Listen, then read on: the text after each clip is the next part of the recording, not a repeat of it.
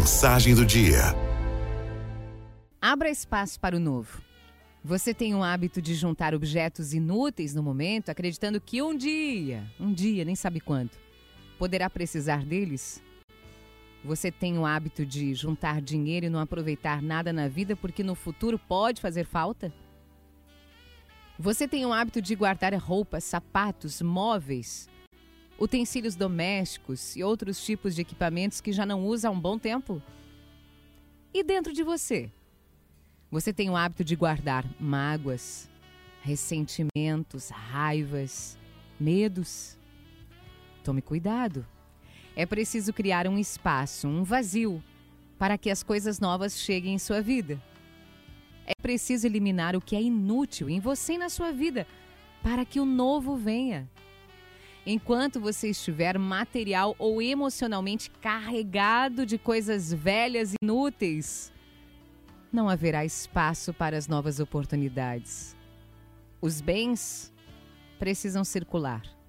Limpe as gavetas, limpe o guarda-roupas, o quartinho lá do fundo, a garagem. Dê o que você não usa mais. Passe adiante, venda, troque, movimente, não acumule. Dê espaço para o novo. A atitude de guardar um monte de coisas inúteis amarra sua vida, pode acreditar. Não são os objetos guardados que emperram a vida, mas o significado da atitude de guardar, de acumular, de reter. Quando se guarda, considera-se a possibilidade da falta, da carência. É acreditar que amanhã poderá faltar e você não terá meios de prover suas necessidades. Com essa postura, você mostra que não confia que Deus está cuidando do seu amanhã. Você mostra também que o novo e o melhor não são para você, já que se contenta em guardar e reter coisas velhas e inúteis. Gente, uma faxina básica.